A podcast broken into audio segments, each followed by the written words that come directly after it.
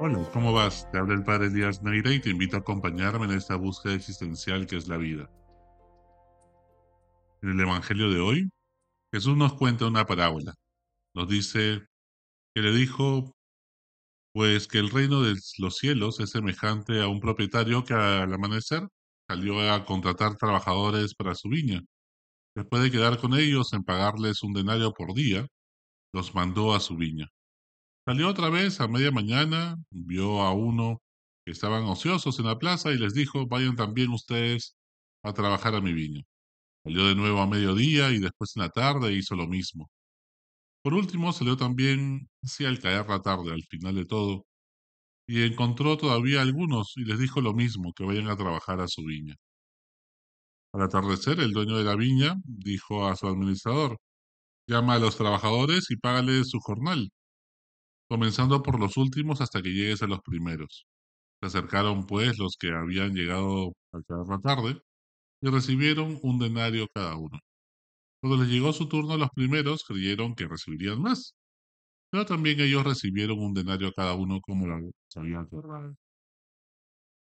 Esos que llegaron al último solo trabajaron una hora, y sin embargo, les pagas lo mismo, le dijeron, que a nosotros, que soportamos el peso de todo el día y el calor. Pero él respondió a uno de ellos, amigo, ¿yo te hago alguna injusticia?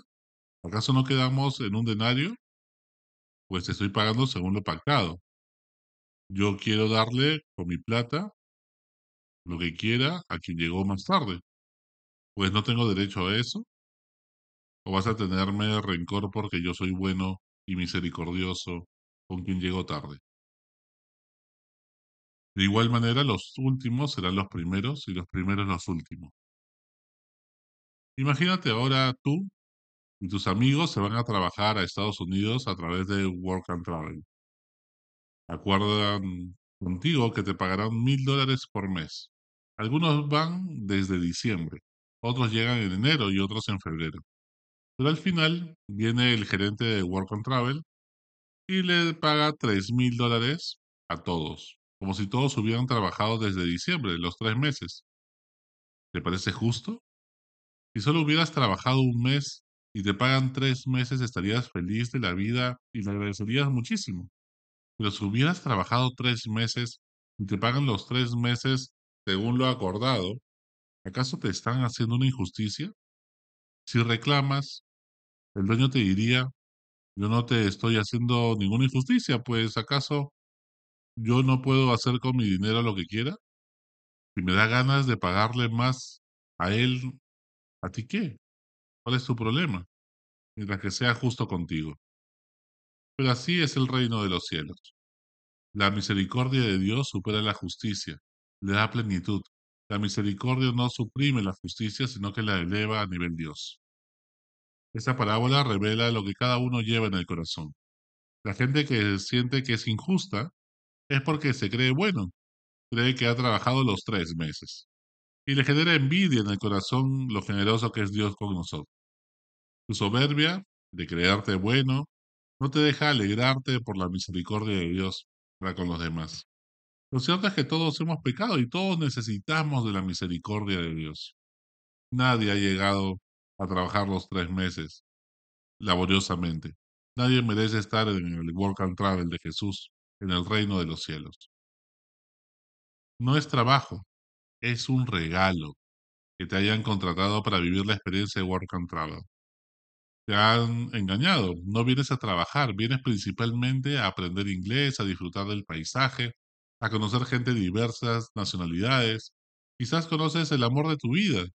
Te vas a juerguear todos los fines de semana y además vas a ahorrar por comprarte lo que quieras y volver a tu país. Solo cuando tomas conciencia, caes en la cuenta de que seguir a Jesús es un regalo, te hace plenamente feliz en este mundo y también te regala una vida más allá de esta. Solo entonces te das cuenta que no es una injusticia trabajar entre comillas los tres meses porque lo, lo ves como un regalo, no como un trabajo.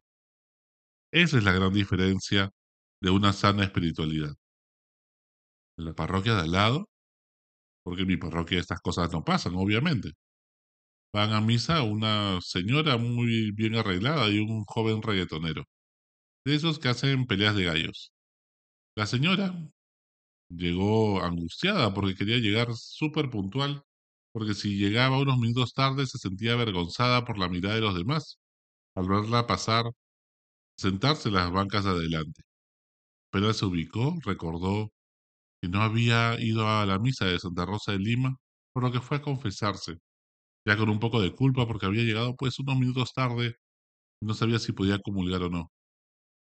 Fue a confesarse para borrar su culpa y poder comulgar. En la confesión el padre le hablaba de cuánto Dios la amaba cuando no lo había merecido y de cómo su misericordia le cambia la vida. Pero la señora no le prestaba atención, pues estaba tratando de recordar todos sus pecados mentalmente, porque sentía que si se olvida de alguno, alguno no recuerda, pues algún pecadito por allí, siente, se siente culpable y después va a querer volver a confesarse. Y su conciencia no la deja en paz. El sacerdote decidió no darle ninguna penitencia al final de la confesión, pero la señora se lo exigió, le insistió que tenía que decirle que tenía que rezar para que se le laven las culpas. Al final la señora volvió a su banca y rezó de paporreta a los cinco padres nuestros, que le dijo el sacerdote, como penitencia, ya más tranquila, pues se sentía justificada, perdonada por Dios, con el derecho de juzgar al joven reggaetonero que estaba detrás de la columna, casi sin dejarse ver. ¿A ti te mueve el amor o te mueve el miedo, la vergüenza o la culpa para portarte bien y cumplir los mandamientos? Los mandamientos siguen siendo cosas que debes cumplir u orientaciones que seguirás porque te ayudan a ser más feliz. Todo es gracia, todo es regalo de Dios. Solo cuando caes en la cuenta de que Dios te ha amado gratis, el origen de tu espiritualidad es la gratitud, el dar gracias, porque Dios te ha se ha compadecido de nosotros y nos ha amado gratis cuando no lo merecíamos, solo entonces has comprendido el mensaje central de Jesús. Solo así puedes amar como Jesús. De lo contrario, vamos solamente a alimentar nuestro ego. Los fariseos creían merecer el cielo, seguían mandamientos a regañadientes, reprimiéndose, poniéndose pesadas cargas como ayunos, compromisos, promesas de rezar el rosario y tantas otras cosas que les agriaba la vida. No eran malas personas, eran amargados tratando de hacer obras buenas para no sentir culpa ni vergüenza pública, pendientes de quien no cumpliera la ley, para castigarlos, porque les parecía injusto, por supuesto, que ante tanto esfuerzo de ellos los demás no cumplieran nada y salgan como si nada, que nada malo les pasara. ¿Acaso por Dios que es justo no los va a castigar? Pero en el fondo no amaban, era un cumplimiento superficial, no se alegraban de que Dios tenga misericordia de los pecadores. Por eso es que desprecian a Jesús, porque Jesús revela cómo está su corazón. Cuando vas a misa, ¿vas por cumplir, para no sentir culpa o por amor? Para agradecer ese momento que Dios te regala, ¿es que vas a misa cada semana? ¿O para sentirte aliviada porque ya cumpliste? Cumplo y miento. Cumplimiento. Cuando te confiesas, ¿estás más preocupado por no olvidarte de ningún pecado o por maravillarte de la compasión que Dios te tiene y que te vuelve a perdonar? Casi lo mismo que te has confesado la última vez. Cuando te esfuerzas en tu trabajo es porque te apasiona y puedes impactar en la vida de muchas personas o porque tu jefe te está evaluando y quieres el bono, ¿no? Un poco de plata no te caería mal. Cuando tienes relaciones íntimas con tu pareja es porque has acordado que ese día toca o por amor realmente. Cuando compartes tiempo de calidad con tus hijos es porque te has comprometido y tienes que cumplir, si no tu pareja te jala las orejas o porque quieres disfrutar con ellos. Cuando ayudas en alguna necesidad a alguien, es porque si no lo haces quedarías mal con las personas y te sentirías una pésima persona o realmente lo haces por amor, o sea, por hacerle bien al otro. Al final, en las cosas que haces en la vida, ¿es tu ego el que te gobierna o el amor gratuito de Dios? El ego te hincha, El amor te hace más grande. El ego te hace ver como un pavo real, pero es pura pluma y poca carne. El ego es un chop de cerveza con más espuma que cerveza. Y de uno se siente estafado al final de la vida, porque vivimos de las apariencias. ¿Cómo saber si estoy haciendo las cosas por amor o por ego? Cuando es por amor, no juzgas. El amor no cansa. No vives criticando a los demás. No estás centrado en ti mismo, sino en poder ayudar y compartir. No te genera envidia, sino que te alegra el bien de los demás. Estás en paz con lo que tienes sin por eso ser conformista. Cuando ayudas a alguien y haces el bien, no te importa si te están viendo o cuando te pasa algo malo, no sientes que Dios y la vida es injusta contigo. Siempre tienes un corazón agradecido por todas las cosas buenas que Dios te ha regalado. Y te alegra también que Dios le regale cosas buenas a los demás. ¿Tu corazón está sano? ¿Tienes una sana espiritualidad? ¿Te mueve el amor de Dios o el ego que te habla de culpa, de vergüenza, de miedo?